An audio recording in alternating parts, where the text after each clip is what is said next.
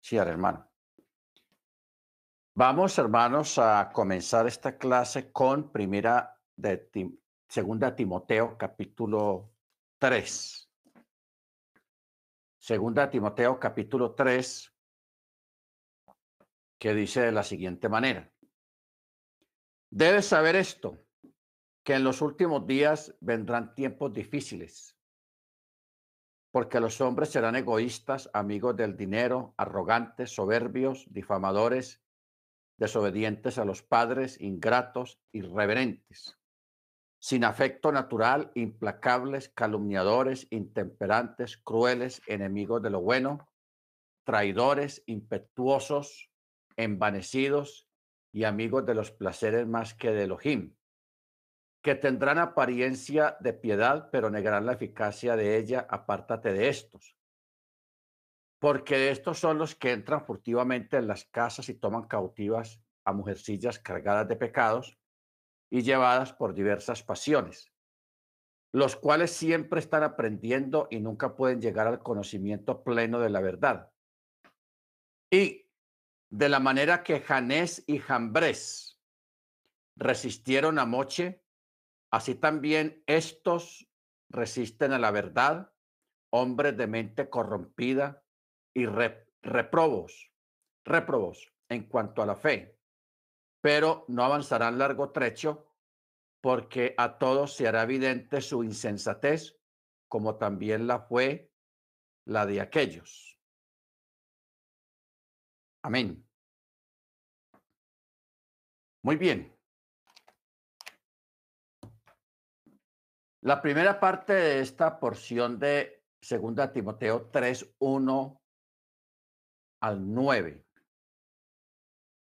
La primera parte habla del carácter y comportamiento de las gentes en los tiempos de los últimos días. ¿Ok? Un carácter supremamente malo, malo, cero búsqueda del eterno, cero espiritualidad, etcétera, etcétera. Pero la violencia en particular, que se podrá apreciar hasta en los rostros de las personas, será una característica de ese día y esa época. Hay una cita rabínica que dice, el hijo de David no vendrá hasta que haya salido la última moneda de la bolsa. O sea, eh, inflación. Por ejemplo, en Israel, hoy en día está experimentando la realidad de estas palabras, ya que la tasa anual de inflación ha sido de alrededor de 460%. Eso es una inflación altísima. No obstante, hay otro dicho rabínico que dice, tres cosas llegan inesperadamente. El Mesías, un artículo que apareció, o sea, algo que estaba perdido y aparece de repente, y un escorpión, un escorpión, dice esta cita, esta cita rabínica. Por eso se dice que es mejor no ocupar la mente con pensamientos sobre la venida del Mesías para no confundirse en su pensamiento. ¿Por qué? Porque todas las fechas predestinadas para la redención han pasado y el asunto ahora depende únicamente del arrepentimiento y la sedacá. Si Israel se arrepiente, será redimido. Estas son citas rabínicas. Porque ellos tienen razón en esta parte cuando dicen que todas las fechas predestinadas para la redención ya han pasado. Eso quiere decir de gente que se ha atrevido a decir que Yeshua viene en tal día, que la venida, y eso ha pasado mucho, mucha gente ha predicho que el Señor viene en tal y tal fecha y no ha venido, y otros, eso se ve mucho en el mundo cristiano, pero también en el mundo judío, también han habido algunos analistas judíos que han dicho que Yeshua va a venir en tal y tal fecha y no llegó. Entonces, por eso ellos recomiendan de que una persona no debe de concentrarse mucho, de pensar tanto en fechas, porque eso trae confusión. Eso trae confusión y eh, la confusión no es buena tampoco. ¿Ok? Bendito el Eterno. Ahora, la, la otra parte de esta porción de segunda de Timoteo habla de Janés, verso 8, dice, y de la manera que Janés y Jambres resistieron a Moche, así también estos resisten a la verdad, hombres de mente corrompida y reprobos en cuanto a la fe. ¿Ok? Muy bien. Ustedes saben que estos dos nombres, Janés y Jambres, no existen en el Antiguo Testamento, en, la Torá tampoco. ¿Ok? No están en la Torá. Entonces, y ahí nos preguntamos, el apóstol Pablo, ¿cuál fue la fuente que él usó para incrustar los nombres de estas dos personas aquí en este relato o en esta enseñanza que él está desarrollando en 2 Timoteo capítulo 3? Habíamos hablado antes, hermanos, hace mucho tiempo, de que antes de que se organizara el canon del antiguo pacto, del antiguo testamento, había muchos libros. Muchos de esos libros los dejaron afuera. ¿Cuál es el asunto? De que el antiguo pacto fue canonizado o fue organizado como como Antiguo Testamento con los libros ya conocidos fue en el año 150 después de Machir. Ojo con esto, 100, 150 después de Machir. O sea, ya Pablo había fallecido, la mayoría de los apóstoles ya habían muerto. O sea que ya las cartas apostólicas ya estaban escritas cuando se organizó el canon del Antiguo Testamento. ¿Qué ocurre acá? De que antes de que se organizara este canon, habían otros libros que hoy en día los llaman libros apócrifos, pero que eran usados tanto por el judaísmo rabínico como por los primeros creyentes, eran usados normalmente y eran tenidos como inspirados por el Eterno. ¿Ok? Eran libros inspirados. ¿De cuáles libros estamos hablando? Estamos hablando del libro de Yazar, estamos hablando del libro de, de, Enoch. Todos esos libros eran leídos en las congregaciones y eran tenidos por, eh, inspirados por el Ruach. Solamente que por decisión caprichosa de hombres dejaron estos documentos afuera y no los incrustaron en lo que usted tiene o llama la Biblia. Luego, años más adelante, eh, estamos hablando de la época de la Reforma, un periodo más reciente, póngale en el año 1700, 1500, 1400, cuando entraron los protestantes. Estamos hablando de Calvino, de Martín Lutero y todos estos personajes que propiciaron la separación del catolicismo eh, llamados así protestantes, o sea, lo que hoy en día es la iglesia evangélica. Ellos también crearon su Biblia y también hicieron un recorte de libros. Mire usted, hicieron otro recorte de libros, más que todo del Antiguo Testamento. Por eso usted en su Biblia, Reina Valera, la mayoría de los cristianos que están allá, que tiene su Biblia eh, que viene de Reina Valera o que viene de Casiodoro de Reina, eh, todos estos que tradujeron y sacaron estos documentos, usted ve que en esta Biblia no existen aproximadamente unos nueve libros que sí están en, la, en los escritos antiguos y en las Biblias católicas. Si están ahí. Estamos hablando del libro de Judith, el libro de Tobías, el libro primera y segunda y tercera, creo, de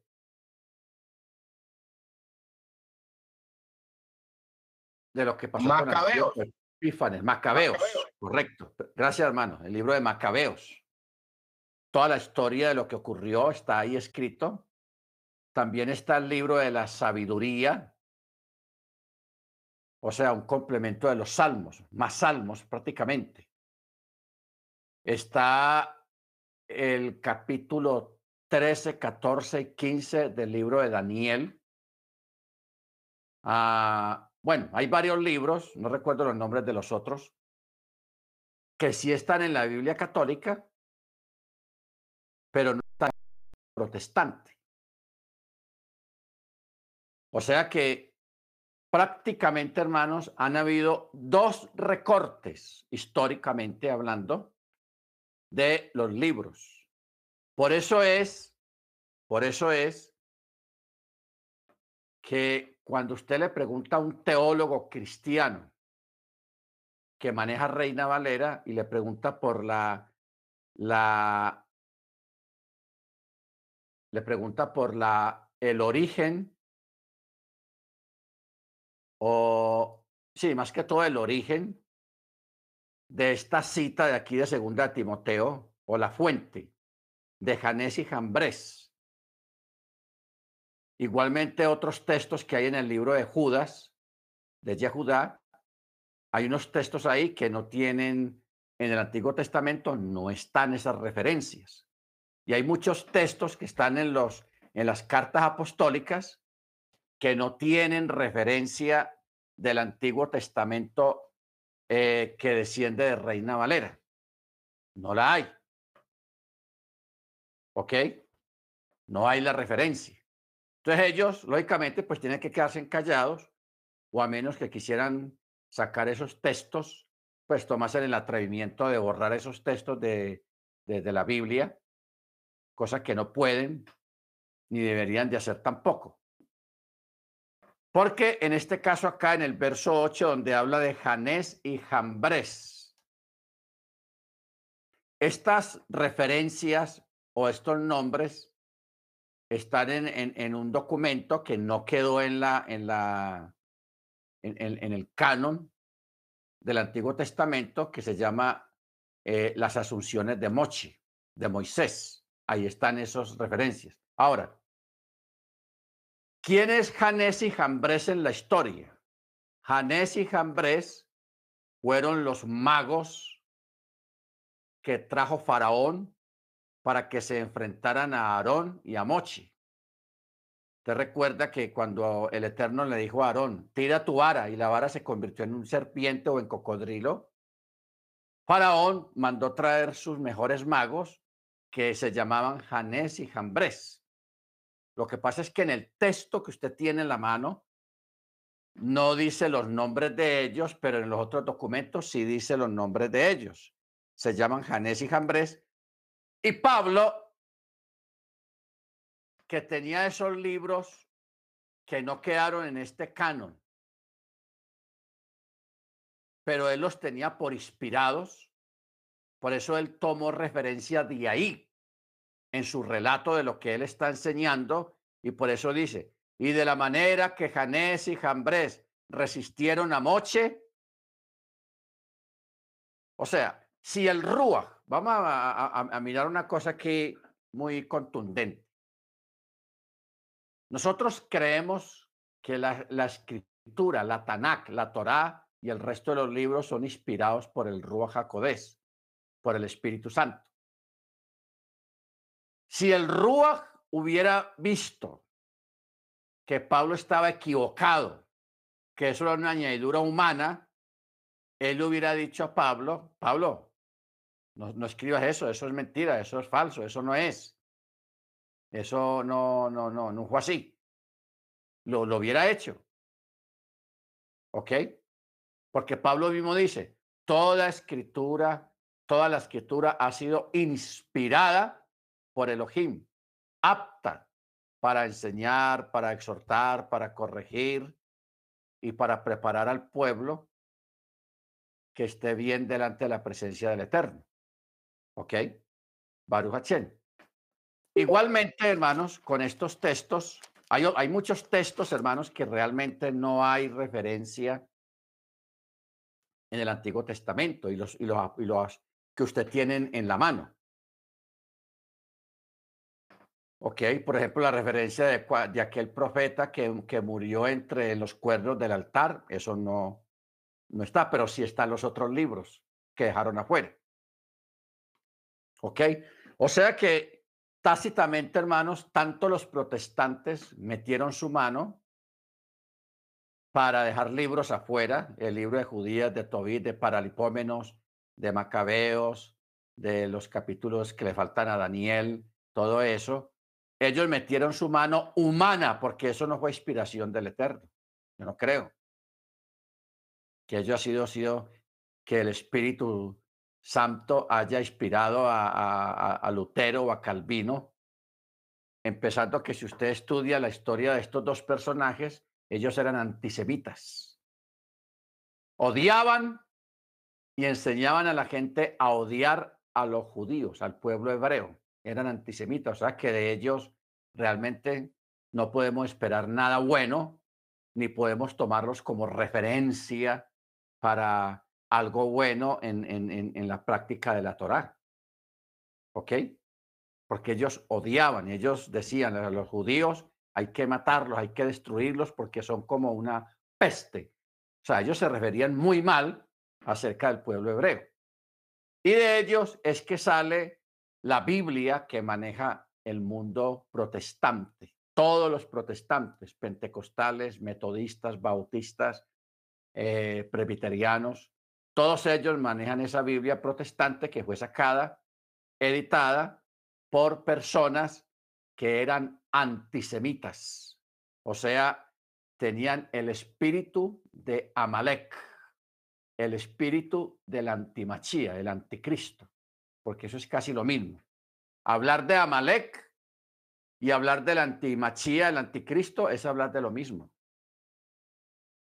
Gente o un pueblo que se opone, que odia y que quiere la muerte del pueblo hebreo. ¿Ok?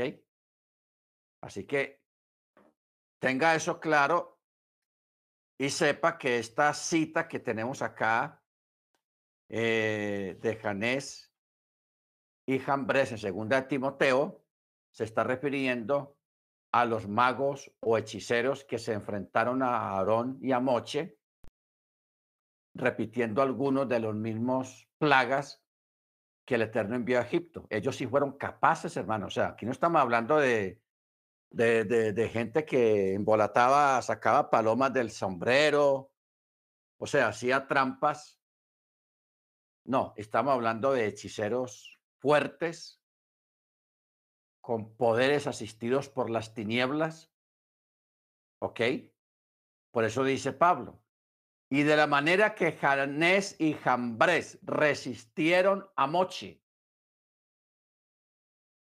O sea, aquí Pablo está haciendo una analogía comparando a estos dos personajes, a estos dos hechiceros de Faraón, de que así como ellos, hay mucha gente en este tiempo.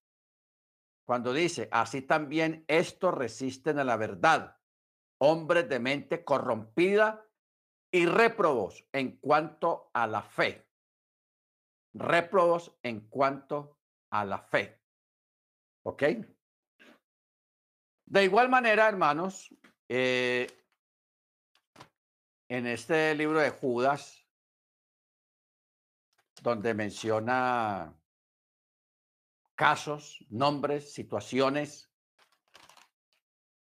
que prácticamente no están en ningún libro del Antiguo Testamento, sino que están en los otros documentos que los hombres dejaron fuera, los libros, los rollos que dejaron fuera por asunto personal, asuntos humanos.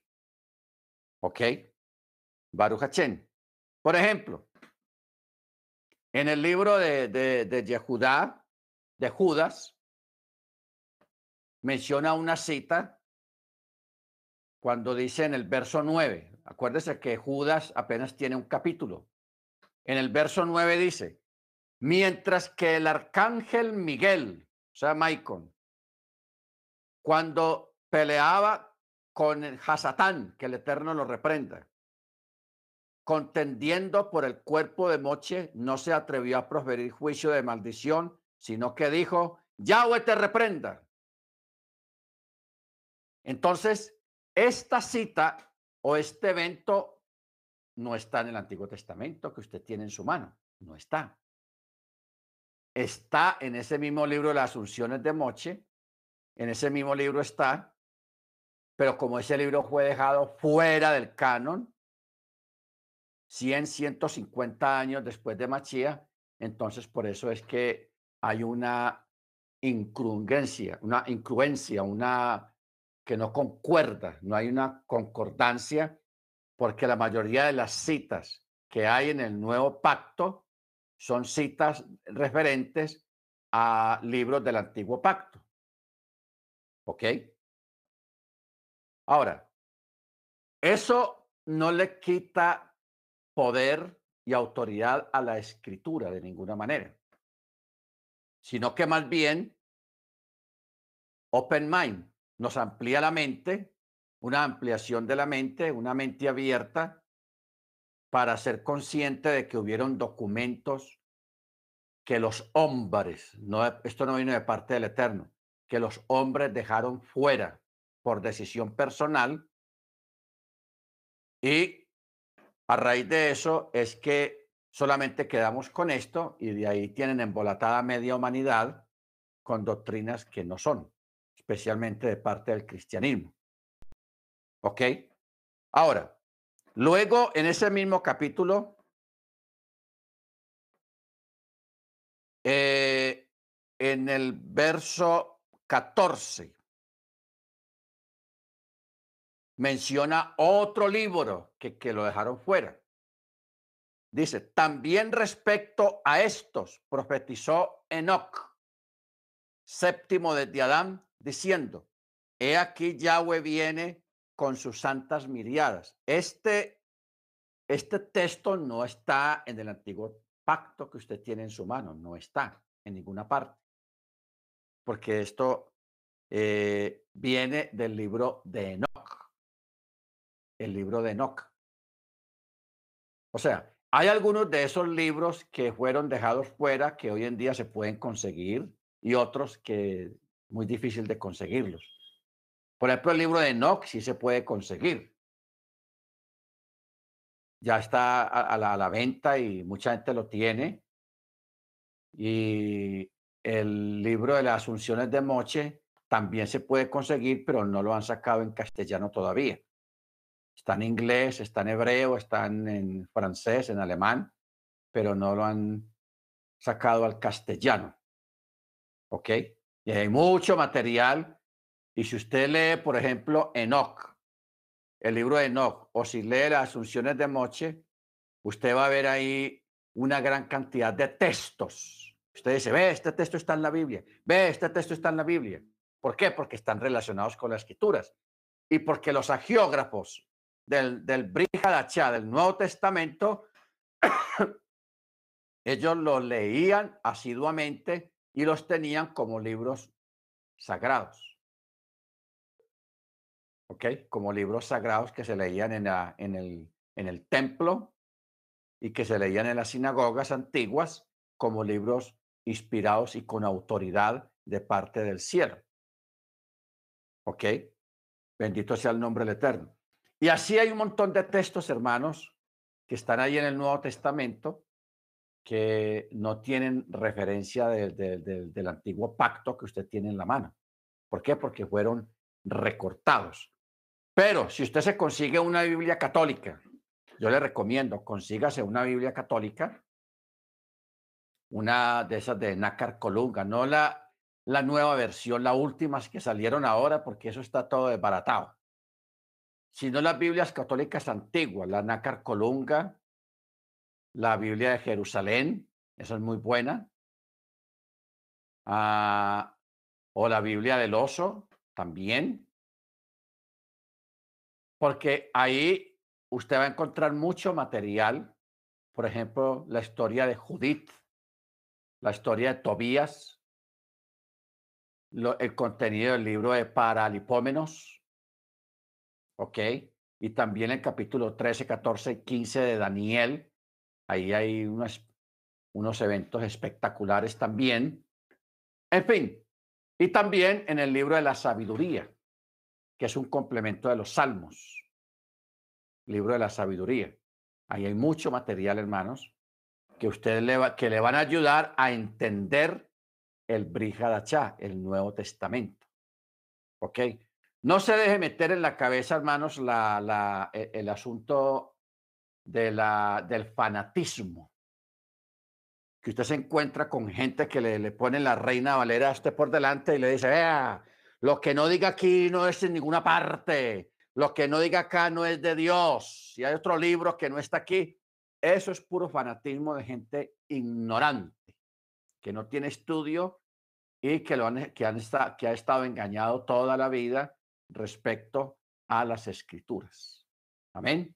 Pero nosotros, por gracia del Eterno, Él nos ha permitido el poder conocer más acerca de las escrituras y conocer los estadios acerca de las escrituras, o sea, los diferentes ah, orígenes, eh, los otros libros que quedaron afuera, el otro libro apostólico que escribió Pablo, Usted sabe que Pablo escribió otra carta,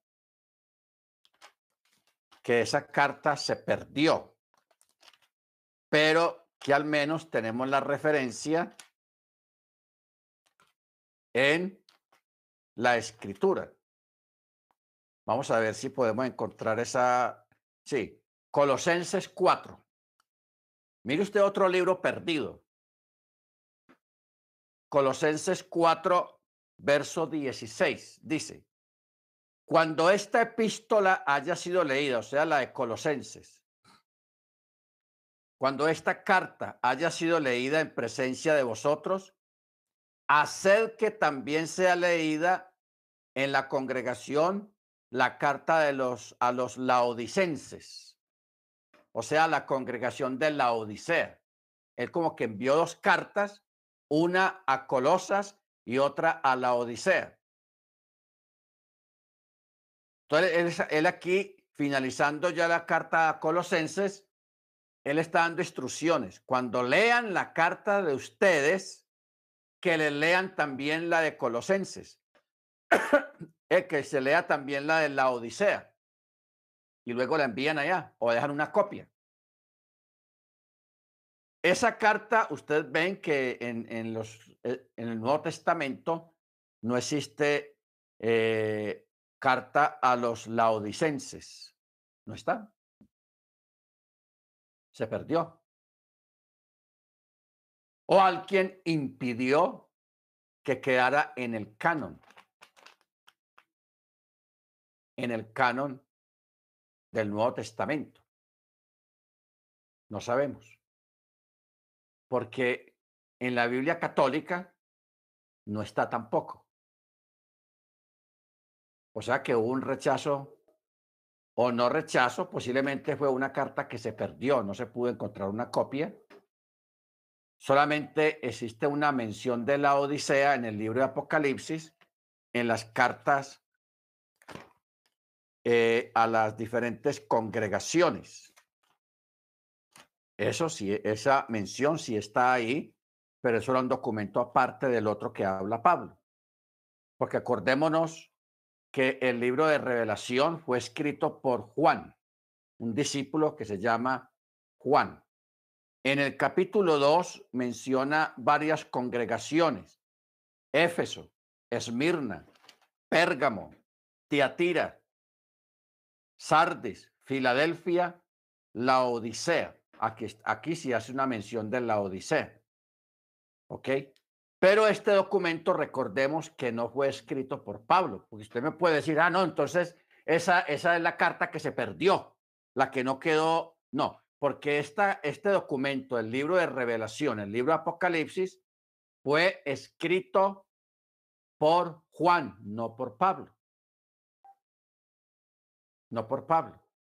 ¿Ok? Porque alguien puede buscar una salida al asunto y decir, no, ¿cuál? Esa carta no me perdió. Vaya Apocalipsis 3, 14 y verá que ahí está. No, señor. Porque esta carta a la Odisea que está aquí, este párrafo, porque son apenas del 14 al 22, son ocho versículos, uno, dos, tres, cuatro, cinco, seis, siete, ocho, nueve versículos que Juan escribe a la congregación de la Odisea es una cosa aparte de lo que Pablo le escribió a la congregación de la Odisea, no es lo mismo. Así que prevéngase porque si usted le habla de este tema, lo que estamos hablando en esta clase, a otra persona, la persona de pronto le va a sacar la, le va a dar la vuelta a la cosa, pero para que usted le aclare la cosa. Apocalipsis fue escrito por Juan. Y la mención que él hace en, en esta carta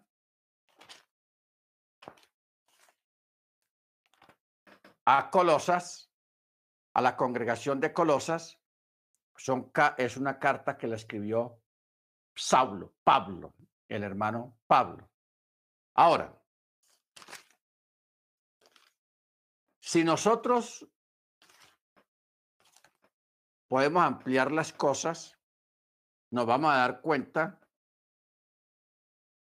de que estas grandes congregaciones, Éfeso, Esmirna, Pérgamo, Tiátira, Sardis, Filadelfia y la Odisea, eran grandes congregaciones que fueron fundadas por Pablo. Pudieron o pueden haber muchas cartas, por ejemplo, la carta a Éfeso sí la tenemos acá. Otra carta que envió a Éfeso Pablo. Pero Esmirna, no tenemos una carta de Pablo a, los Esmirnos. Pérgamo, tampoco Pablo, existe un documento o pudo haber existido que Pablo le haya escrito a Pérgamo. Tiátira, también. Sardis, también. Y Filadelfia, también. O sea que en síntesis, hermanos, tenemos una cantidad de documentos perdidos. Que se perdieron o que los excluyeron, que los hayan excluido, porque acordémonos de que cuando se creó el canon del Nuevo Testamento, ya la congregación, los creyentes, ya había mucha gente que se había desviado de la palabra, de la verdad, de la Torá. Ahí fue, porque ya en esa época ya se estaba estableciendo el cristianismo, que desembocó al catolicismo y el catolicismo, y ahí salieron los protestantes. No vamos a decir que fueron los protestantes los que hicieron eso, no, eso fue el catolicismo. Comandado por un emperador eh, Alejandro el Grande. Él promovió todo esto. Y como ya existía el, el, antisemitismo, porque cuando se creó el cristianismo nominal que se conoce de afuera, empezando por el catolicismo, se creó con la finalidad de hacer una separación de los judíos, de los creyentes judíos en Machía, separarse de ellos dejar a un lado el Shabbat, dejar a un lado las fiestas del Eterno e introducir una nueva doctrina, unas nuevas fiestas, dejar a un lado el Shabbat, dejar a un lado las fiestas del Eterno y crear las fiestas paganas que usted sabe que se celebran ahí afuera. Porque el catolicismo pues se paganizó completamente, de igual manera el cristianismo protestante también siguió con el mismo paganismo. Objetaron de algunas cosas católicas, pero siguieron siendo católicos. Porque usted cree que Lutero dejó de ser católico, dejó de practicar cosas católicas, él siguió siendo católico. ¿Ok? Simplemente que él, él fue una rama que sale del catolicismo ¿Por qué? Porque todos están matizados por, la misma, por el mismo orden de creencias. ¿Cómo se da usted cuenta de eso? Cuando usted le dice, sea un pastor, sea un obispo, sea un misionero de la iglesia cristiana, usted le puede preguntar, ¿cuál es el primer mandamiento? ¿O cuáles son los mandamientos? Y él le va a dar el orden católico. Él no le va a dar el orden de la Biblia, no. Él le va a dar el orden de los mandamientos católicos. Porque la, la iglesia católica sacó un orden los mandamientos de la ley de Dios son estos. Amarás al Señor tu Dios con todo tu corazón, a tu prójimo como a ti mismo. Y cuando habla del chaval, lo dejaron afuera. Lo suprimieron y pusieron santificarán las fiestas. Pero no están hablando de las fiestas de la Torá, sino de las fiestas católicas. La anunciación de la Virgen María, que, en fin, un montón de fiestas que el catolicismo empezó a crear. Entonces, ahí se desviaron completamente de la esencia de la Torá. Entonces, mire usted la ignorancia tan tenaz que hay allá afuera, aún a nivel de misioneros y de teólogos cristianos, que usted les pide la lista, deme la lista de los mandamientos. Y él empieza así. Y esa, esa lista es católica. Porque cuando usted va a la Biblia, esa, esa lista no coincide con lo que dice la escritura. Y nosotros ya sabemos de por sí, para no repetirlo tanto, que el primer mandamiento y el más supremo de todos los mandamientos es el Shema. Oye Israel, Yahweh nuestro Elohim, Yahweh uno es. Ese es el primer y gran mandamiento que hay. ¿Ok? Entonces es bueno que eh, aclaremos eso y que usted lo tenga claro, hermanos, porque a veces usted habla con personas de allá del, del mundo cristiano y esa gente pues saben bastante Biblia, pero la Biblia reina valera.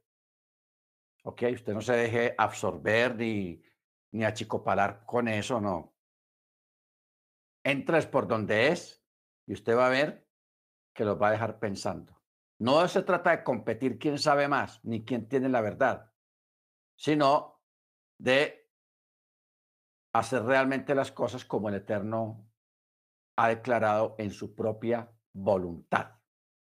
Amén, hermanos. Muy bien. Este tipo de confusión, hermanos, fue creado por los hombres como distracción de la verdad, como una cortina de humo. ¿Ok? Ahora, los sabios dicen que la venida del Mesías ocurrirá sin condición alguna, lo que significa que la redención de Israel se, se realizará, pase lo que pase, en cualquier tiempo que el Eterno tenga dispuesto. Por eso truenan y resuenan las palabras de Yeshua. Cuando él dijo, yo solamente he venido a buscar a las ovejas perdidas de la casa de Israel. Él no vino por un pueblo de todo el mundo, no, él vino por la casa, los descendientes de la casa de Israel. Amén. Baruch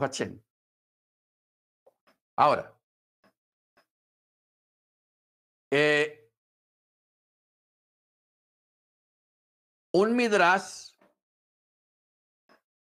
o un midrachim donde habla acerca de las señales del Mesías, a los que ellos se refieren incluye también la aparición de hambre, plagas, la transformación del sol y la luna en sangre y una gran crisis cósmica de los últimos días. Mire que ellos, los, los sabios, los rabinos, ya desde la antigüedad estaban hablando de las famosas lunas de sangre. Esas famosas lunas de sangre empezaron como en el 2017, más o menos, que había ciertos días de luna llena que la luna se ponía rojiza. Ahora, ¿cuál es el detalle importante de esto? Que precisamente esas lunas rojas, ese evento de las lunas rojas ocurrían en, las, en, la misma fecha o en el mismo día de alguna de las fiestas del Eterno, de algunas de los Moadim. Porque se ha llevado un registro desde que comenzaron las lunas rojas y siempre han coincidido con la fiesta de Pesach, con la fiesta de Yom Kippur, con la fiesta de, de Chabuot, con la fiesta de, de, de Sukkot. Han coincidido exactamente que ese día que se celebra la fiesta, esa noche, esa noche hay luna de sangre. Increíble eso, o sea, eso no se había visto antiguamente.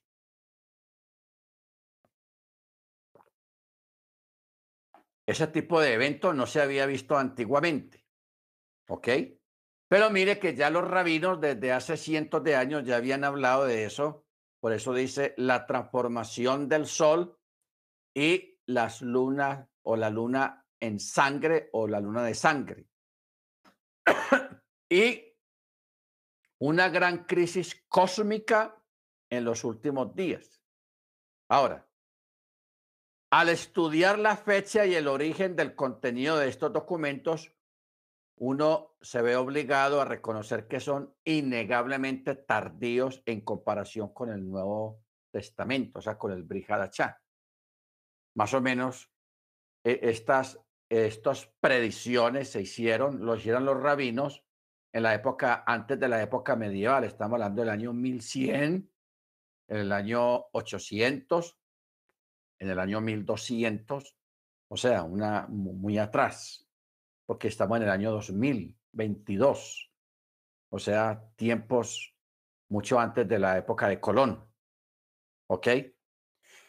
El discurso de Yeshua presupone que al final del tiempo de los gentiles, su propio pueblo experimentará una renovación como la de la higuera al llegar la primavera. Pablo expresa la esperanza de que no estemos ignorantes de este misterio. Que esto está en Romanos 11, 25, 26, que dice que no estemos ignorantes de este misterio que a Israel le ha acontecido un endurecimiento parcial, no total, hasta que haya entrado la plenitud de los gentiles y así todo Israel será salvo. ¿Qué es lo que quiere decir esto, hermanos?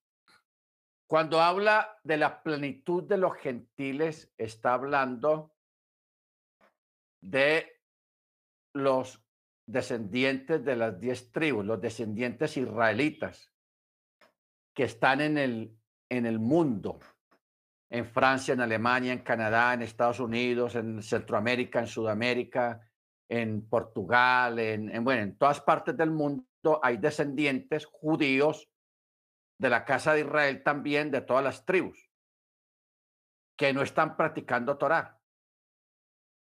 Y a que, y a que ellos Yeshua vino a buscar. Va a haber, porque esto no ha pasado todavía, está pasando ya, pero no ha, no ha alcanzado la plenitud todavía. O sea, cuando usted, un rabino o alguien de raíz hebrea, le diga, el Señor ya viene, todavía no. ¿Por qué? Porque no ha habido una plenitud de los gentiles todavía. Cuando habla de los gentiles es cuando de todas las naciones salgan haciendo techubá todos aquellos que están escritos en el libro de la vida, o sea, los descendientes de las tribus, salgan, pero en más, hermanos. Estamos hablando de un avivamiento. Hoy en día llega uno, llega otro, como graniaitos, uno que otro. Llegan a la fe. Pero va a venir un tiempo en que la gente va a salir en masa, van a haber unas conversiones impresionantes de miles y miles de personas regresando al Shabbat, regresando a las fiestas del Eterno, regresando a la Torá. Eso es lo que Pablo en la escritura llama plenitud de los gentiles. Cuando este movimiento ocurre, que hayan más de raíces hebreas que los mismos judíos en el mundo, ojo con eso, que hayan más de más en número de personas que están haciendo techubá, que están abrazando el Shabbat, las fiestas del Eterno. Haya un movimiento grande, hermanos, que supere a muchas iglesias cristianas en número. Entonces, eso es lo que la palabra llama plenitud de los gentiles. Cuando venga esa plenitud de los gentiles, que los judíos ortodoxos que no creen en Yeshua todavía vean asustado semejante movimiento en todo el mundo y vengan a celos, se vuelvan celosos de todo lo que está pasando y que ellos no van a dar abasto para producir talits, para producir eh, para producir torás, para producir eh, elementos para, para hacer el chabá y celebrar las fiestas cuando ellos no den abasto por las ventas que van a tener, por todo, que la demanda que van a tener de, de, de véndanos, véndanos. Entonces, en ese tiempo, hermanos, es cuando ellos van a ser evangelizados por Machía. A ellos no los va a evangelizar Luis Palau, ni, ni, ni Willy Graham, ni, ni nada de esos personajes de ahora, ni, ni a Maldonado, ni, ni nada de, de, todo eso, a ellos los va a evangelizar es el mismo Yeshua. ¿Ok? Bendito el Eterno. Entonces ahí es cuando Pablo dice ese texto y dice, y así todo Israel será salvo también. ¿Ok? O sea, mire cómo funciona esto. Nosotros, al haber hecho techubá, o sea, retorno a la Torá, nos estamos reinjertando de nuevo al olivo natural. A través de la fe, a través de la práctica del mandamiento, del Shabbat y las fiestas, y la fe en Yeshua. Nos estamos siendo reinjertados de nuevo. ¿Ok? Así el judaísmo diga, ustedes no son, ustedes esto, ustedes aquello, no importa lo que digan ellos. Eso no hay ningún problema. Ellos, ustedes saben que tienen un velo. Porque el reinjerto es al Israel literal de aquí ahora en este momento. No. Es al Israel espiritual. Al verdadero tronco que es Yeshua, porque Yeshua es el que da la vida. Él es la vida. Por eso él dijo, yo soy el camino, la verdad y la vida. Y también dijo, el que bebiere del agua que yo le daré, no volverá a tener sed. Y también cuando dijo, en el último y gran día de la fiesta, el que tenga sed, venga a mí y beba. Él no dijo, vaya al judaísmo, vaya para Israel. No, venga a mí y beba. ¿Ok? Porque Él es el redentor y el Salvador de la casa de Israel y la casa de Yehudá. ¿Estamos? Bendito sea el nombre del Eterno. No sería correcto que dejáramos sin tocar este problema, un problema endémico de nuestro tiempo, respecto al cual existen algunos puntos de vista muy desequilibrados. ¿Ok?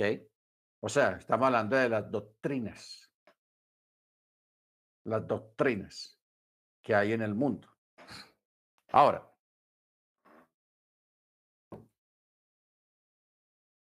vamos a, retornar a lo que veníamos estudiando esta semana acerca de los pasos del Mesías, porque esta clase es prácticamente de eso. Los pasos del Mesías son muy significativos ya que los acontecimientos que pasan a través de los tiempos son los pasos inexorables de Machía y vienen a ser como sonidos de trompeta que nos dan a entender la proximidad de la venida de Machía.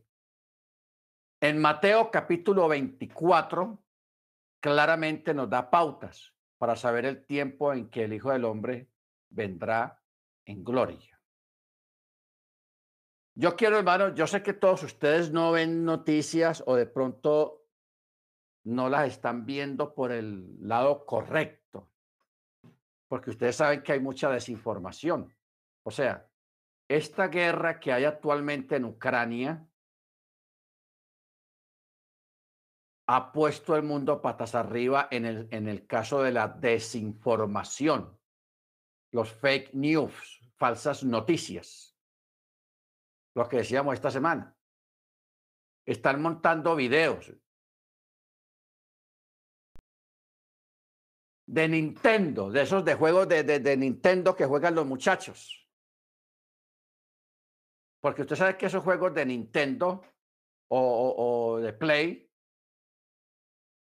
eso son juegos hechos en computadora, pero son casi reales, hermanos. Casi reales. Entonces, y la mayoría de esos juegos es pura violencia.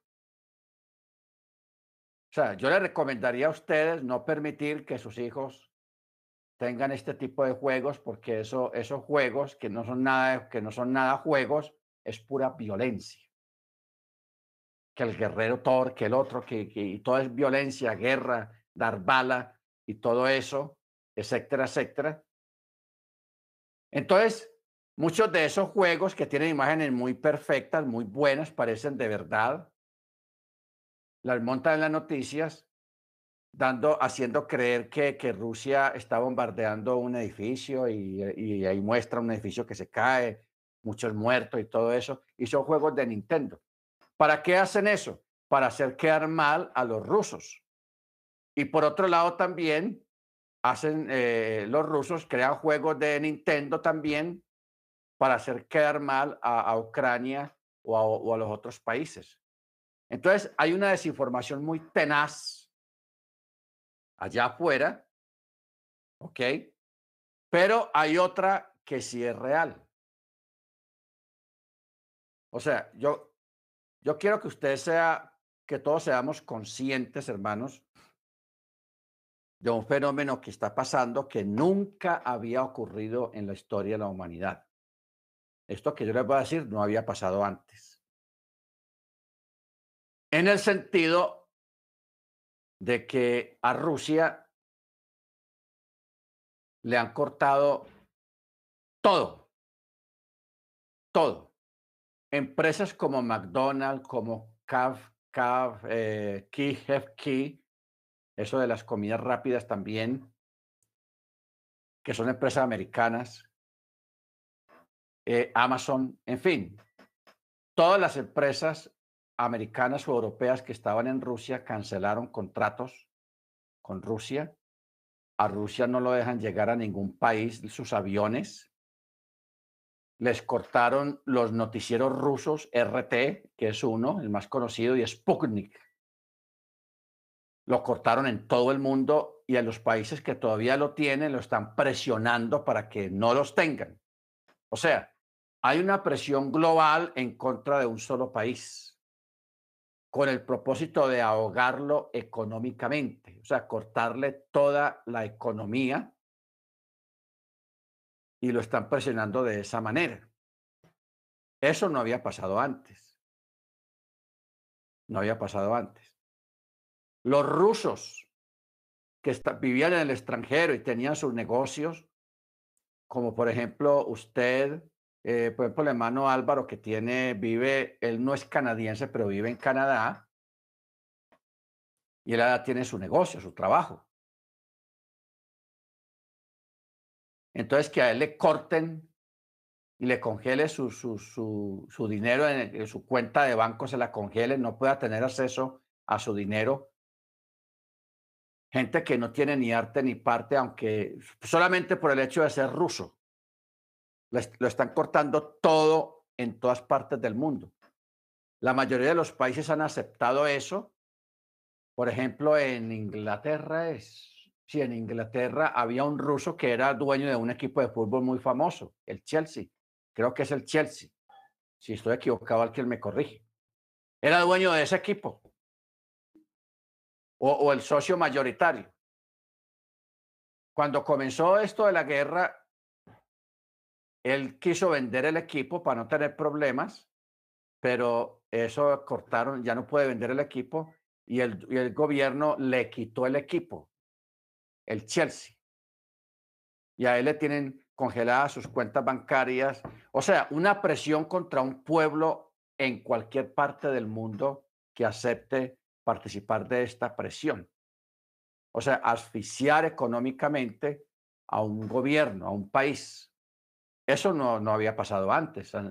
Aparte pues de las sanciones económicas que siempre han habido. Ustedes recuerdan el año pasado que Rusia creó una vacuna contra el COVID que se llamaba Sputnik también, que hacía Estados Unidos, Canadá y, Europa, presionando a, las, a los países para que no compraran de esa vacuna que producía ese país. No compren de esa, pero sí compren la nuestra. Que esa que vende esos es mala, no sirve, bla, bla, bla, bla, etcétera, etcétera. Entonces, la mayoría, usted no va a ver en Estados Unidos a nadie que le hayan puesto Sputnik, esa vacuna. No, en Europa tampoco. Los que se aceptaron esa vacuna fueron algunos países como Guatemala, Brasil, Argentina. Eh, algunos países sí recibieron esas vacunas que les vendía Rusia y otros países allá en el Medio Oriente sí las recibieron, pero la mayoría de los países fueron presionados para que no compraran ni vacunaran a su gente con Sputnik, con esa vacuna. O sea, esta cuestión no es de ahora, de hace 20, 18 días, sino que es un problema viejo. Simplemente que explotó. Explotó el problema. Ahora, ¿cuál es el peligro que hay con esta situación? El peligro que hay, hermanos, es de que en el mundo existen unos seis, cinco países, vamos a poner cinco nomás, cinco países que tienen bombas atómicas. Son países con armamento atómico. Canadá, Estados Unidos, Francia, Inglaterra, Israel, Rusia, China, porque a Israel no le caen arriba con toda, porque eh, eh, la gente sabe, los países saben, los enemigos saben que Israel tiene bombas atómicas, y bastantes. A Rusia ahora no le han caído con toda, porque saben que Rusia tiene bombas atómicas. Pero lo están asfixiando de otra manera, con sanciones económicas, cerrándole todo por todos lados para que se quiebre económicamente, para que aguante hambre y de esa manera hacerlo capitular. ¿Ok? Entonces, el peligro que hay es ese, que de pronto este país caiga en un, en un momento malo, de mucho desespero, de hambre y de cosas así, y de ver tantos enemigos por tantos lados asfixiándolo económicamente, porque e, eso es terrible, hermanos. El judaísmo conoce muy bien este sistema del ahogo económico. En España, en Europa, aquí en América, en tiempos pasados, a los judíos no les dejaban trabajar en ninguna parte, no les daban trabajo por ser judíos. Y la orden del gobierno era, no les den trabajo, no les alquilen casa, no les vendan nada como una forma de asfixiarlos. Claro, el judaísmo antiguamente no tenía ese poder económico y ese poder atómico que tiene hoy en día. Lo que hacía era que ellos emigraban, se lo pasaban emigrando de un lugar a otro. Emigrando y sobreviviendo. Por eso es que los, judíos se volvieron buenos negociantes, porque la única forma de ellos sobrevivir era haciendo, poniendo negocios propios, porque en ninguna parte les daban trabajo. No les daban trabajo. Por ley, por decreto, hermanos. No les daban trabajo. Entonces ellos tenían que sobrevivir. No salían a robar, porque ellos no roban. Solo salían a, hacer negocios. Por eso, eso de los prenderías o de las casas de empeño, eso prácticamente fue creado por los judíos. usted se pone a mirar la historia hacia atrás, los judíos fueron los que crearon eso y esa fue la forma en que ellos sobrevivieron.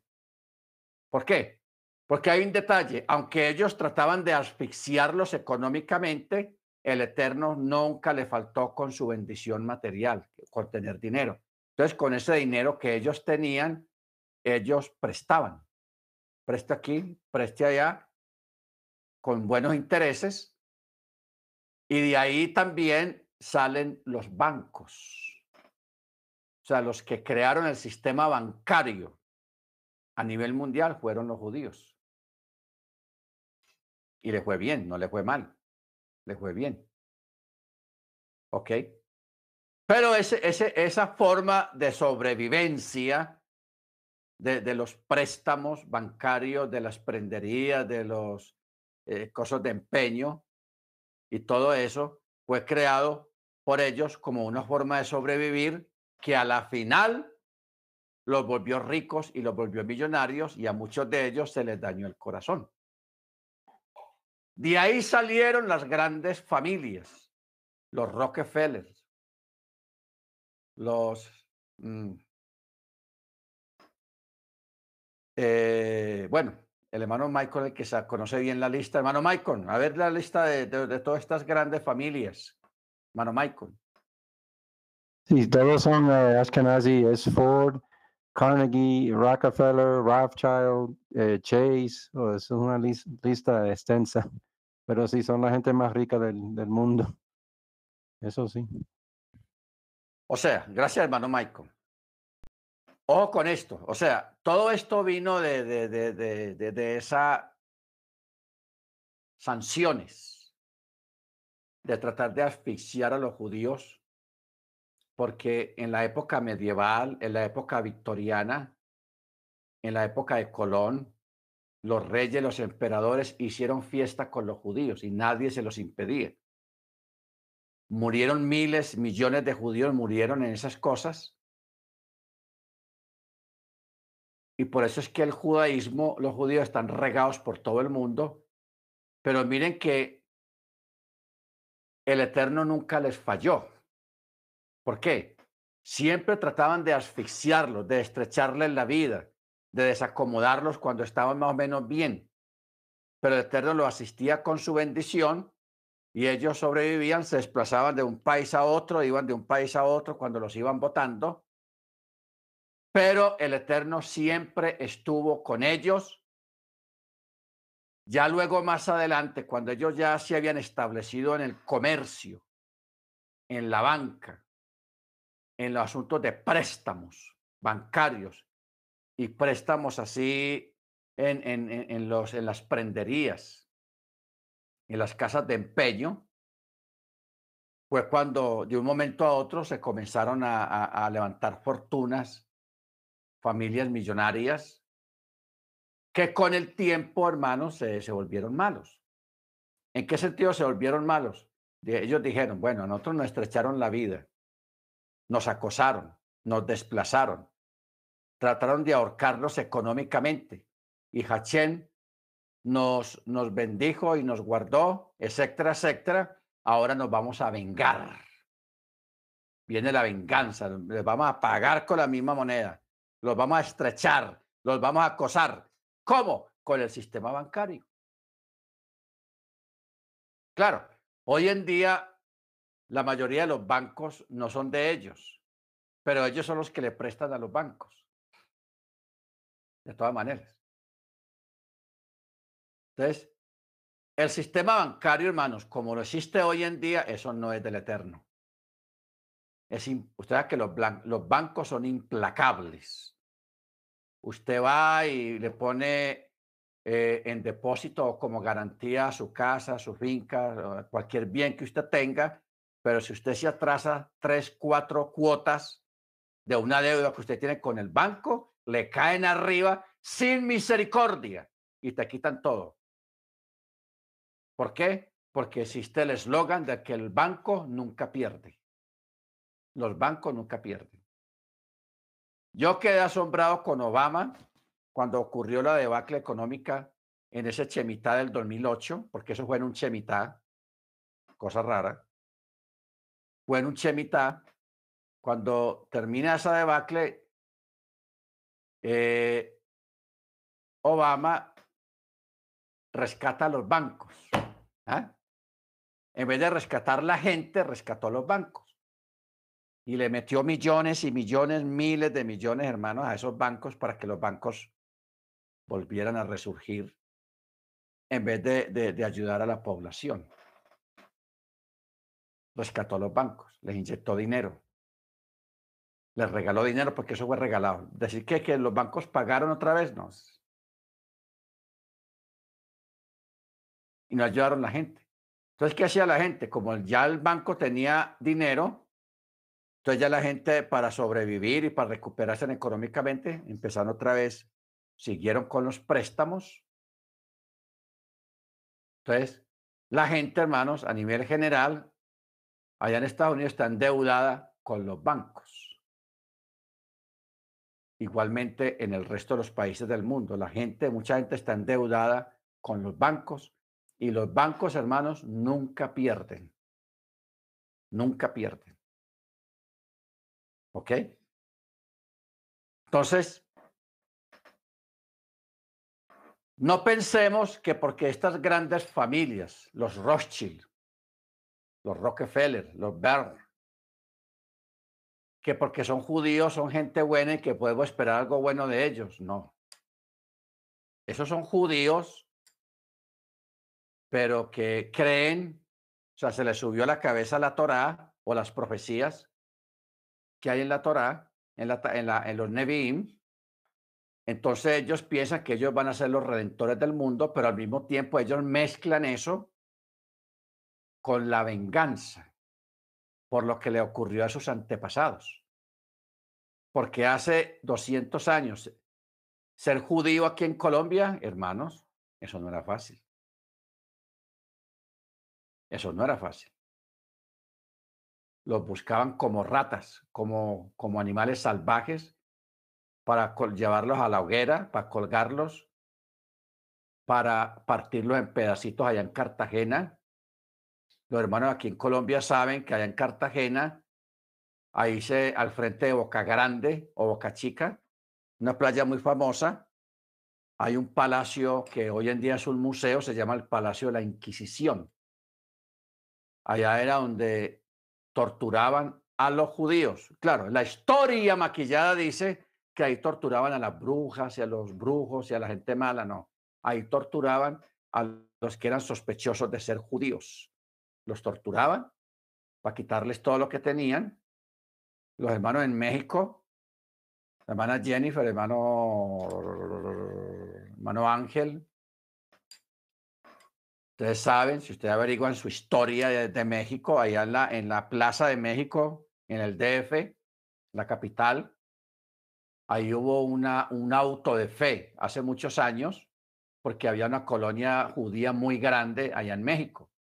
Y como ellos estaban prosperando y le estaba yendo bien, y, y eran los que movían el comercio, la economía, la medicina, ¿qué dijeron los católicos? No, a esta gente hay que matarlos y quitarles todo. Hicieron un pogrom,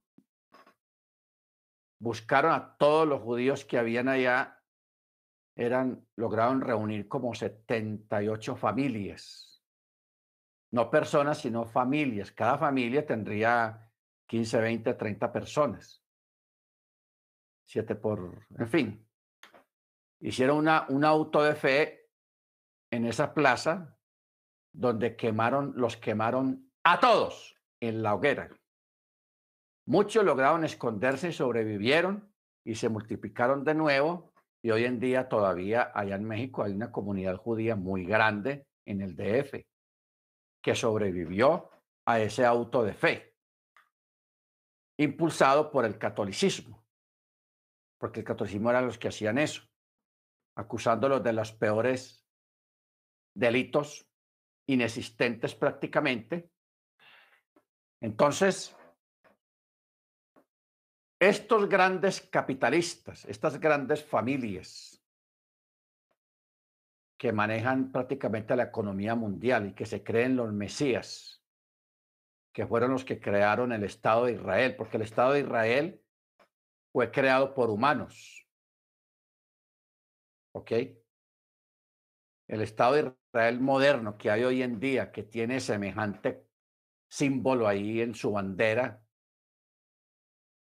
que es la, la, e, el Magren David, que es un símbolo pagano completamente. Entonces, ellos crearon el Estado de Israel moderno que hay hoy en día, que no es religioso, es laico completamente, porque en Israel hay de todo. Y ellos fueron los que crearon el sionismo, crearon el sionismo, que el sionismo fue prácticamente el que levantó y estableció el nuevo Estado de Israel, moderno que existe hoy en día. ¿Ok? Baruch Bueno, mucha historia, pero vámonos para la escritura. Vamos a mirar un texto acerca de la parousia o de la venida de, de Yeshua en Primera de Corintios capítulo 15. Yo quiero que tengamos una, un asunto aquí pendiente de un texto muy enigmático que está aquí en este capítulo. Primera de Corintios 15, 29. No, 15, 23. Dice, pero cada uno en su orden. El Mesías, que es las primicias. Luego los que son de Machía en su venida. Ojo con eso. Luego el fin, cuando entregue el reino al Elohim Padre, cuando suprima todo imperio y autoridad y poder, porque es necesario que Él reine hasta que ponga todos sus enemigos bajo sus pies. Y el postrer enemigo en ser destruido es la muerte. Aquí hay una enseñanza tenaz en, esta, en este texto el postrer enemigo en ser destruido es la muerte. Acuérdese que hay un texto que dice que los primeros serán postreros, los postreros serán últimos. Los primeros serán postreros. ¿Quién fue el que trajo la muerte al mundo? A Satán. A través del pecado de Adán. Por eso Pablo dice que por causa de la transgresión de Adán vino la muerte. Porque estaba escrito, el alma que pecare, esa morirá. Y la muerte es una cobertura que actualmente cubre la tierra también. Porque la muerte es una cobertura. Entonces,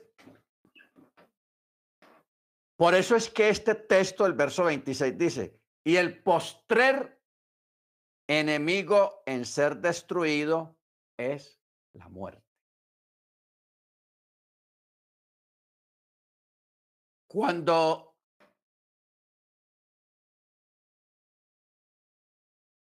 cuando sea excluida la muerte a través de la transformación de los cuerpos mortales de los creyentes, donde se quita la simiente de la muerte de esos cuerpos para ser cuerpos gloriosos semejantes al cuerpo de Yeshua en su resurrección.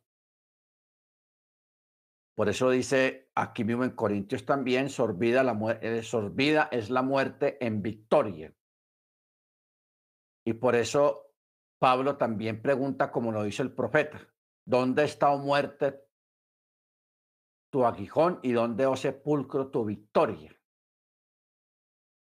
Cuando venga Yeshua y declare y levante a todos los creyentes que murieron en la fe en Yeshua y en la, en la, en obediencia al mandamiento, sean levantados de la muerte, sean arrebatados a la cobertura de la muerte, sean sacados de ahí, de ese imperio. Por eso dice, el postre enemigo en ser destruido es la muerte. Porque todas las cosas sometió bajo sus pies. Pero al decir todas las cosas le han sido sometidas, claro es que está exceptuando a aquel que le sometió a él todas las cosas.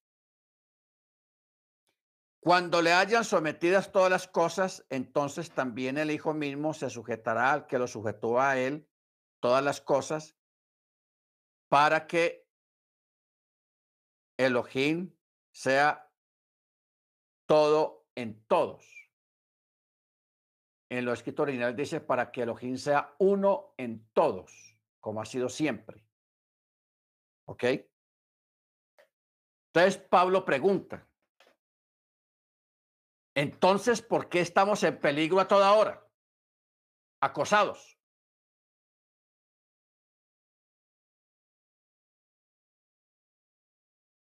Por la gloria que tengo de vosotros en Yeshua Hamachía, Señor nuestro, cada día muero. Pero nos hemos saltado el verso 29. ¿Qué dice el verso 29?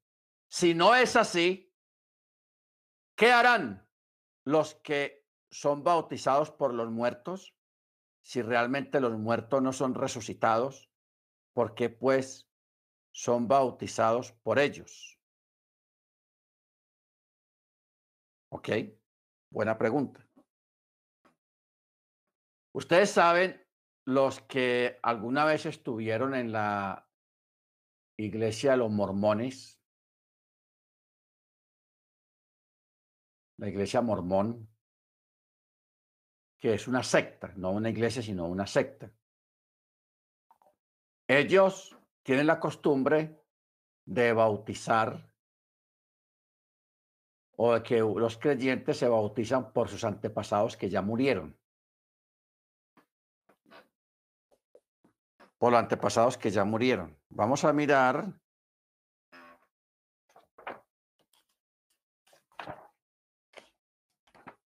Ah,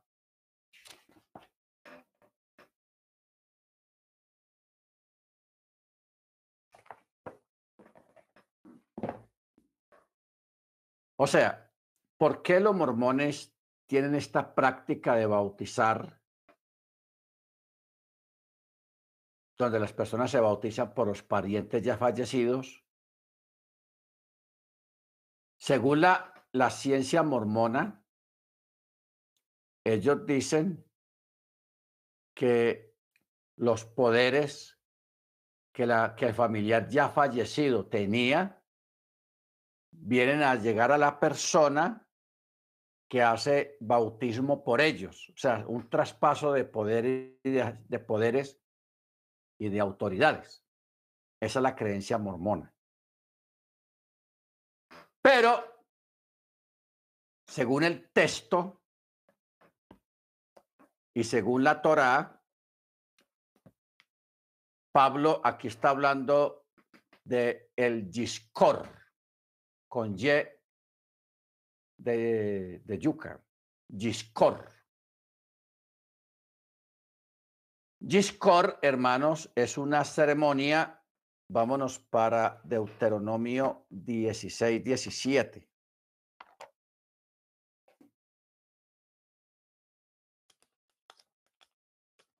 Vamos a, a, saber en qué consiste esto que Pablo está hablando acá y qué de los que se bautizan por los muertos. Bueno, Deuteronomio 16, 17 dice,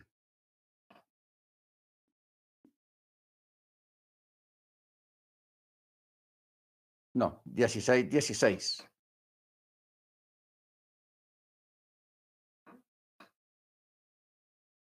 Ah, esta cita no está bien. Deuteronomio 16, 16. No está bien la cita. Ya la voy a, a corregir.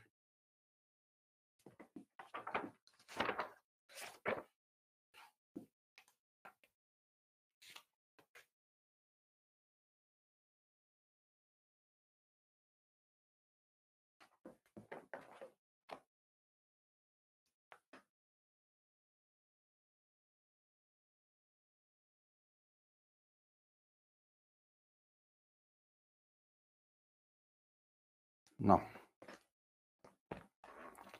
Vamos a buscarla en Salmos 49. Coloqué mal la cita. Salmo 49.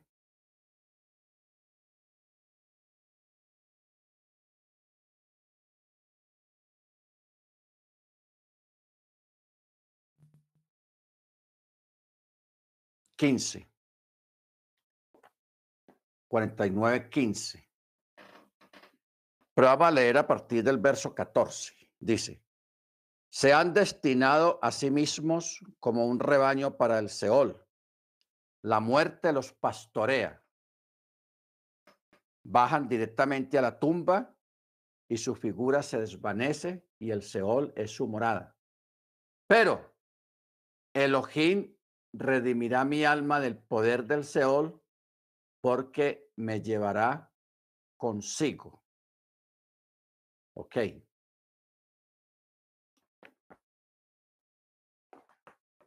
El Discord, hermanos, es una ceremonia judía que se celebra en tres fiestas. Yom Kippur, en Pesach y en Shavuot. Cuando termina la fiesta, o sea, el último día o en el último momento de la fiesta, Eh, antiguamente se acostumbraba era hacer una oración memorial por los que ya habían fallecido. Esto lo tomaron directamente de este texto del Salmo 49, 15, cuando dice, pero Elohim redimirá mi alma del poder del Seol, porque me llevará consigo. Ahora, Ahí hay una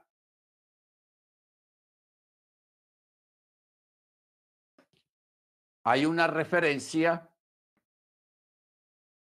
de que hay un día festivo que no es de Torá, que tienen los judíos cuando ellos van a las tumbas de los sabios o de alguien muy importante para la persona que va al cementerio.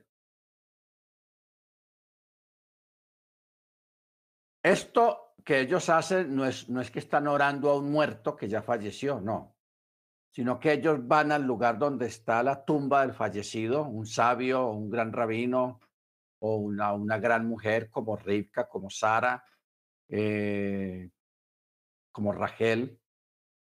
Entonces van a orar allí y le dicen al Eterno, Eterno, así como usted bendijo a esta persona que está aquí sepultada, así bendígame a mí. Esa es la forma de ellos orar. No que estén orando, porque hay gente que malinterpreta las cosas y piensan que es que le están orando al muerto, al fallecido, al difunto. No, no, no, no. Hay que entender la cultura oriental, no la cultura occidental idólatra, porque nosotros, la mayoría venimos de un mundo de idolatría, de mucha ignorancia, que sí se le hacía rezos y oraciones a los muertos, pero en, la cultura hebrea no. No. Sino que van al lugar donde está sepultada la persona, otros van a un lugar donde hubo un milagro. También. Mire, por ejemplo, lo que hizo este, este hombre que tenía lepra, el comandante ¿Cómo? Que tenía lepra. Naamán.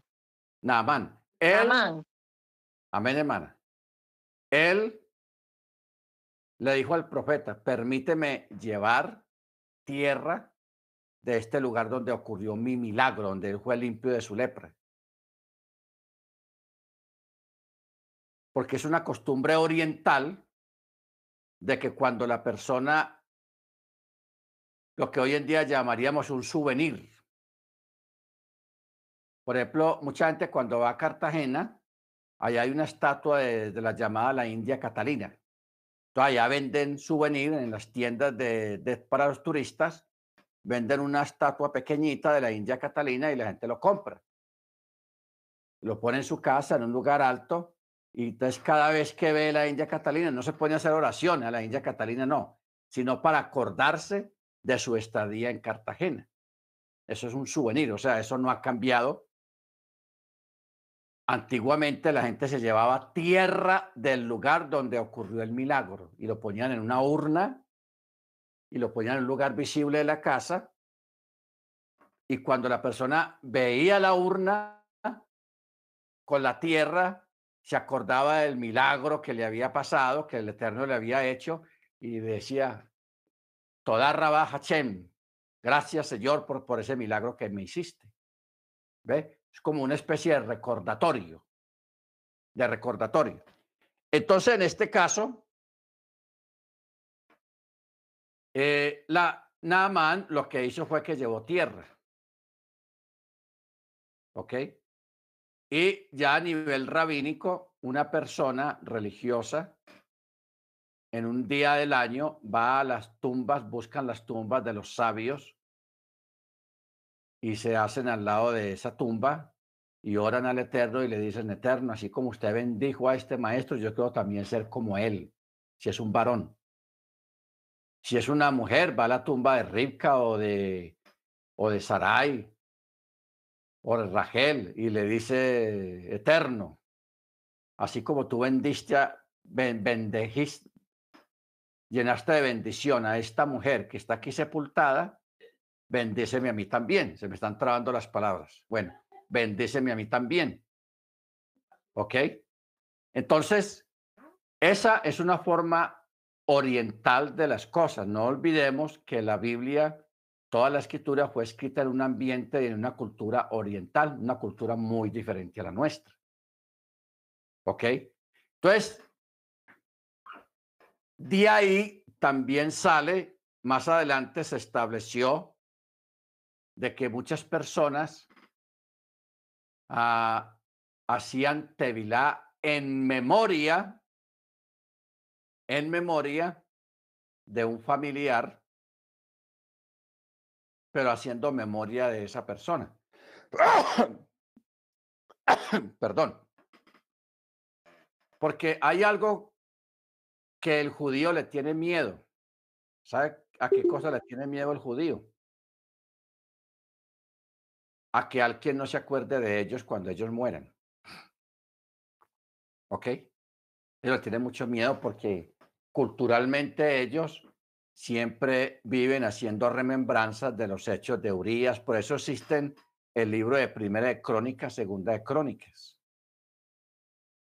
Y el judaísmo vive mucho de su historia y hace remembranza de su historia en la cultura, en la música, en los libros, para que nadie se olvide de la historia. Por eso es que existe la, Biblia, la Tanakh.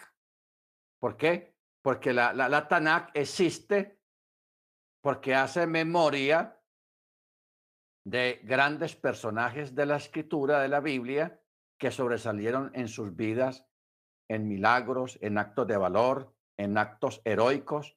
Por eso se habla de Sansón, por eso se habla de David, por eso se habla de Salomón, por eso se habla de Ezequiel, por eso se habla de David, por eso hablamos de Mateo, por eso hablamos de Pablo, por eso hablamos de Juan, por eso hablamos de Santiago, por eso hablamos de Pedro, por eso hablamos de Jeremías, por eso hablamos de, de, de Enoch, Mire usted que nosotros mismos estamos participando de esa cultura.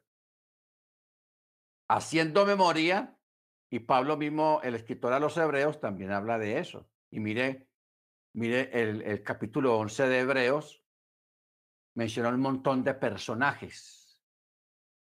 Jefté, Sansón, David, Salomón, Sara, y menciona grandes personajes que se distinguieron por su fe, porque eh, de eso se trata la, la, la, historia.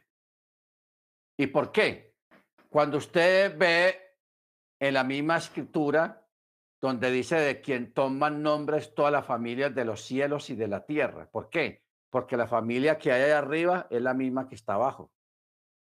No queda tengamos dobles, como en algunas películas nos dan a entender, sino de que el Eterno por eso estableció las doce tribus de Israel.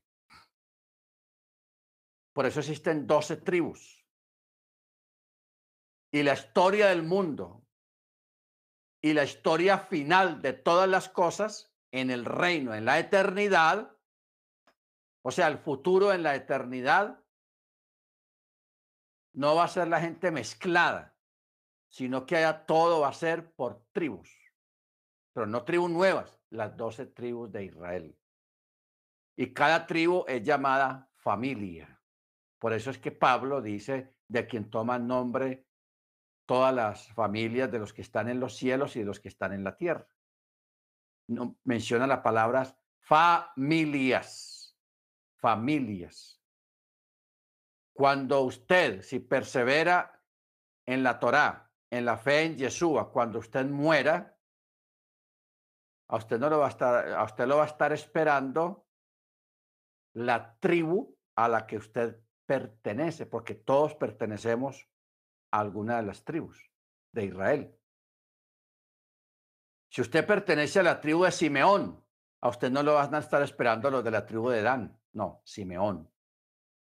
¿Por qué? Porque usted viene de ese tronco de Simeón que a través de toda la historia de la humanidad ha venido hasta que llega a usted como descendiente de esa tribu, la tribu de Simeón. Entonces, ¿qué ocurre? De que en Israel se permitía o se y todavía se acostumbra hacer tevilá en memoria de esos ancestros y de esos antepasados, haciendo memoria de ellos, como dice la escritura, para que nadie se olvide. Por eso es que Pablo dice, y dice que sus obras seguirán con ellos. ¿Se acuerdan? Ese texto, y sus obras seguirán con ellos. O sea que cuando habla de obras, está hablando también del el aspecto familiar de la tribu a la cual cada uno de nosotros pertenecemos. Amén. Por eso es que, como hemos dicho mucho, siempre que usted lee que murió alguien en, aquí en el Antiguo Testamento, siempre dice, y fue reunido con sus padres. ¿Ok? O fue reunido con los suyos y murió fulano de tal y fue reunido con su pueblo, con sus padres, con los suyos. Hay muchas formas de decir, pero ahí está hablando de sus ancestros de la tribu. Por eso es que en el libro de Apocalipsis, hermanos, está tan claro de la nueva Jerusalén. Y hay doce puertas, doce columnas y cada columna pertenece a una de las tribus. Amén. Bendito sea el nombre del Eterno. Apocalipsis 21, 12.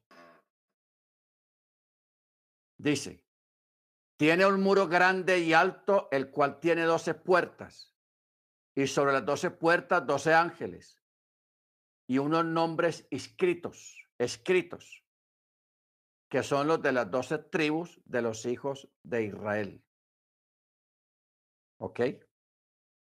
Luego, en el verso 14 dice, y el muro de la ciudad tiene doce cimientos, y en ellos los doce nombres de los doce apóstoles del Cordero. ¿Ok?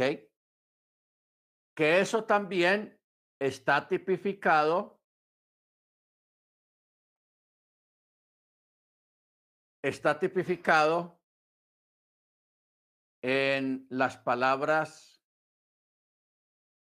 del apóstol cuando habló acerca de los en el libro Apocalipsis que habla de la, de la visión de los 24 ancianos que estaban alrededor del trono. 24 ancianos. ¿Qué representan los 24 ancianos? Representan las 12 tribus de Israel, los 12 hijos de Jacob, y representa los 12 apóstoles. 12 y 12, 24. Porque Yeshua, él no vino a establecer tribus, más tribus, porque ya estaban las tribus, pero vino a ratificar las tribus a través del llamamiento de los doce chalías, doce apóstoles también. ¿Ok? Unos, los primeros, las doce tribus, fue para establecer pueblos y naciones, tanto en este mundo como en la eternidad. Y los chalías son una ratificación a nivel ministerial, a nivel doctrinal de las doce tribus de Israel. Por eso es que en el libro Apocalipsis aquí figuran de nuevo las doce puertas, las doce columnas, todo eso que representa las doce tribus de Israel, que esos son llamadas familias. Aquí no figura, usted no ve por ninguna parte una iglesia, una cosa parte de, de, de, de las doce puertas, de las doce tribus. No lo hay, no existe. Eso es una doctrina que no tiene apego, que no tiene piso, que no tiene colchón, que no tiene nada que ver realmente con el futuro y con lo que está escrito en las escrituras. Amén. Las escrituras siempre, tanto proféticas como literales, siempre hablan de las doce tribus de Israel. Y Jesús viene y lo ratifica. Yo no he venido sino a buscar a las ovejas perdidas de la casa de Israel, las diez tribus. ¿Para qué? Para juntarlas con las otras dos tribus que representan al pueblo judío. Los judíos, o sea, los descendientes de la tribu de Yehudá. Amén. Bendito sea el nombre del Eterno. Entonces, hermanos, a nivel de conmemoración, Se acostumbra en la época de Pablo que los judíos hacían tevilá por los ya fallecidos, no para salvarlos ni para hacer algo por ellos, porque no hay nada que hacer, porque ya no están y no pueden guardar mandamiento o no, o no guardar mandamientos, ya no pueden. Entonces, eh, se hace es en memoria de ellos para que no se pierda la memoria de los justos. ¿Ok? Baruch Claro, este tema hay que ampliarlo un poco más. Realmente hay que ampliarlo para que lo entendamos mejor, pero bajo el concepto judío. O sea, cómo lo toman ellos, cómo lo hacen, por qué lo hacen, para qué lo hacen, cuál es el, el, contexto religioso que hay en ello y acerca qué dice la Torah, porque Pablo aquí no está diciendo, en el texto Pablo no está diciendo que eso no se puede hacer, de que eso es pecado, no, o que es una herejía tampoco. Él simplemente está haciendo mención dentro de una enseñanza que él está dando acerca de la resurrección de los creyentes está haciendo mención de una costumbre cultural y religiosa que existía en Israel o que existe en Israel todavía. ¿Ok? Porque cuando usted va a un cementerio judío, hay una cosa curiosa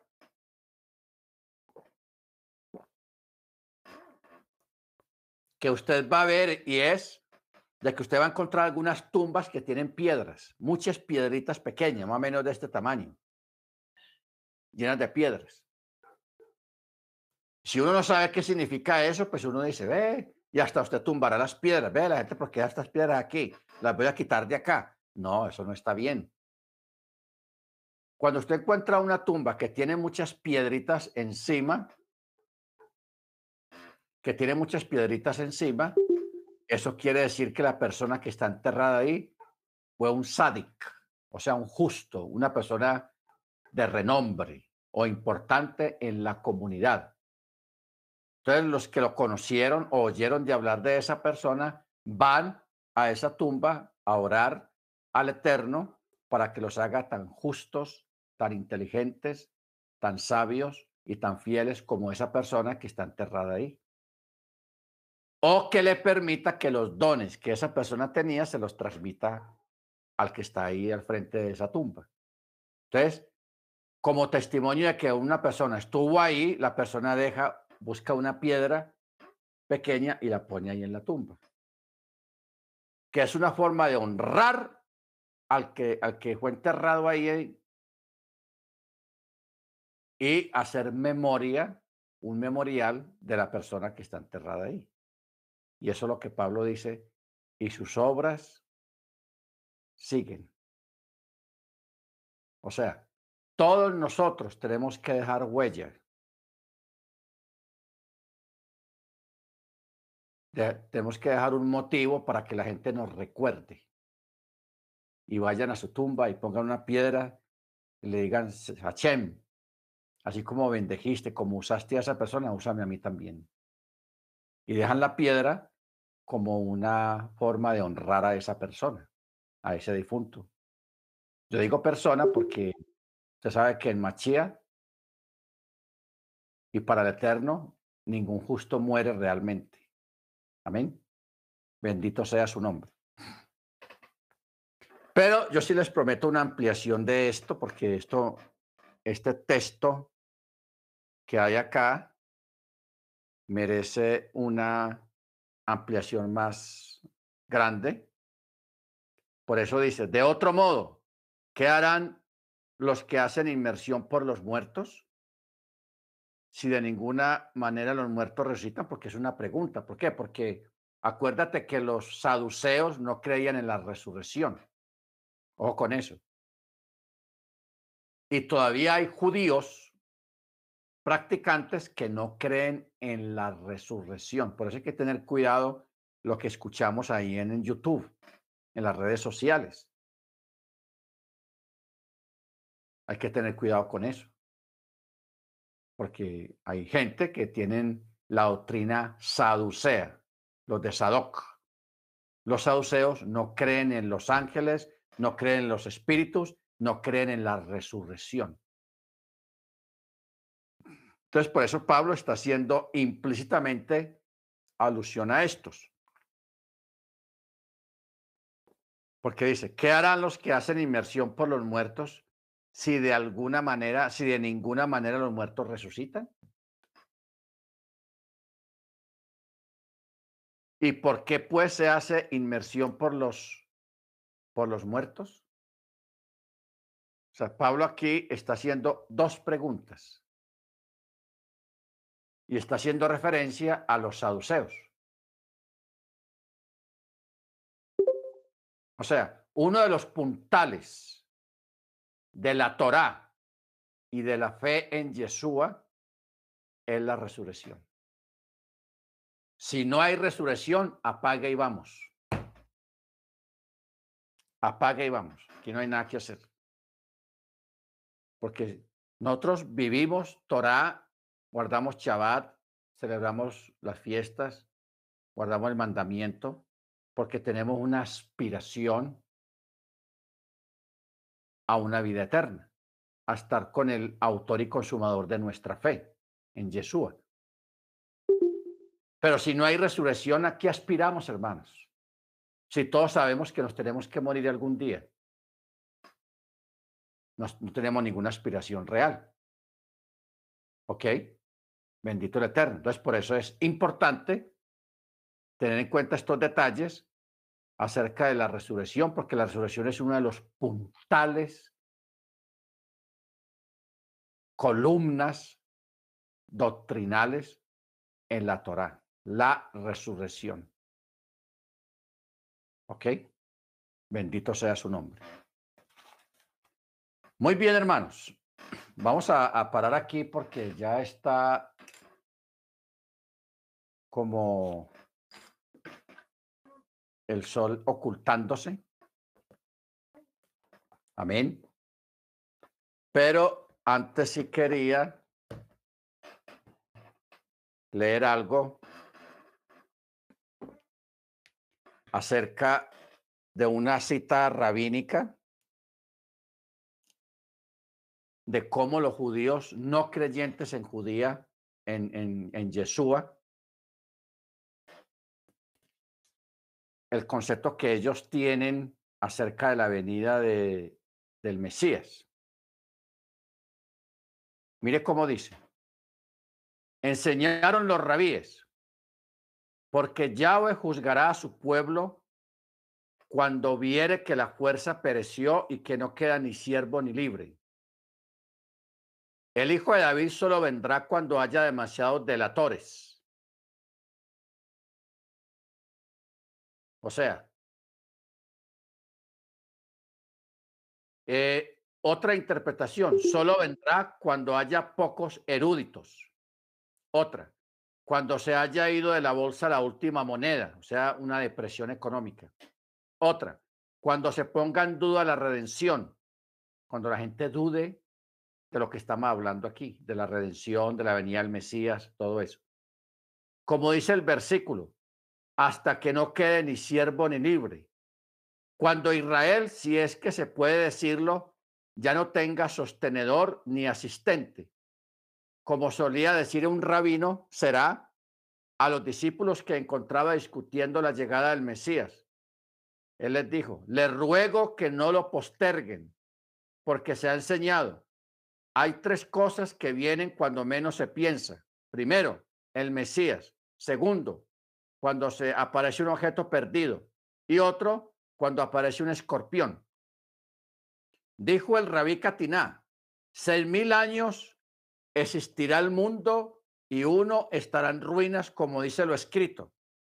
Y Yahweh solo extenderá, solo será exaltado aquel día. Dijo Abayeh, estará en ruina dos mil años, como dice lo escrito. Nos dará vida después de dos días y en el tercer día nos resucitará y viviremos delante de él se ha enseñado en concordancia con el rabí Katiná, lo mismo que de cada siete años el séptimo es año de barbecho. Así también cada siete mil años el séptimo millar es para el mundo de reposo. Está hablando del milenio. Como dice lo escrito, y Yahweh solo será exaltado aquel día. Dice también el Salmo, cántico para el día de reposo el día de reposo total, está hablando del milenio. Y también porque mil años delante de tus ojos son como el día de ayer que pasó. La escuela de, Eliahú se enseñó. La existencia del mundo es de seis mil años. Durante dos mil años no hubo nada antes del diluvio. En los dos mil años siguientes se estudió Torah, la aparición de Moche. Y luego vendrán los dos mil años de la, era mesiánica, desde que Jesús vino, que ya vamos por los dos mil años. Eliahú al rabí Judá, el hermano de rabí Salah el piadoso. 85 jubileos. Y en el último jubileo vendrá el hijo de David. Y le preguntaron, ¿al principio o al final? Buena pregunta. Al principio del jubileo o al final del jubileo. Y le dijeron, y él dijo, no sé. El último periodo será un periodo completo, no sé. Dijo el rabí Chi que le contestó, entonces no lo esperes, después puedes esperarlo. Prácticamente, aunque él no quiso responder si al principio del jubileo o al final del jubileo, él dijo, de todas maneras, sea antes Dijo, antes no lo esperes, pero después puedes esperarlo. O sea, aquí está hablando implícitamente, hermanos, del milenio. ¿Ok? Está hablando del milenio sin que ellos se den cuenta.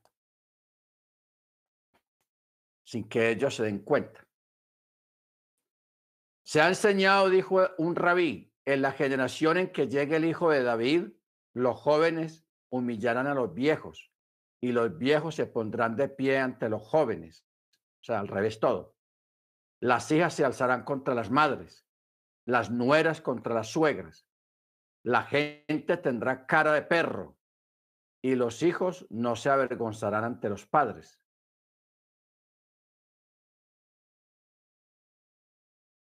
En la generación en que venga el hijo de David, la insolencia llegará al extremo y declinará la consideración por los demás. las vides darán fruto, pero el vino será caro. Y todo el reino caerá en la herejía, sin que nadie se lo reproche. Esta enseñanza respalda la opinión del rabí Isaac cuando dijo, el hijo de David no llegará antes de que el reino haya caído en la herejía. ¿De cuál versículo se deduce? Cuando dice, toda ella se ha vuelto blanca y él es limpio. O sea, eso nos lleva a Levíticos 13:13, 13, que dice, una mancha blanca es síntoma de lepra, pero si se extiende por toda la piel, el afectado es limpio. Cosa rara. Si una persona tiene una mancha blanca, es lepra, pero si se le extiende por todo el, el cuerpo, ya es, declarado limpio. ¿Por qué si la, mancha se extendió? O sea que ya no sería lepra, sino que sería otra cosa. ¿Ok? Bueno. Estamos citas rabínicas muy importantes, muy interesantes, de gente que no tiene el Brihadachá, no tiene el libro de Apocalipsis, que es el complemento de todos los profetas. Increíble. Bueno. Entonces vamos, hermanos, a...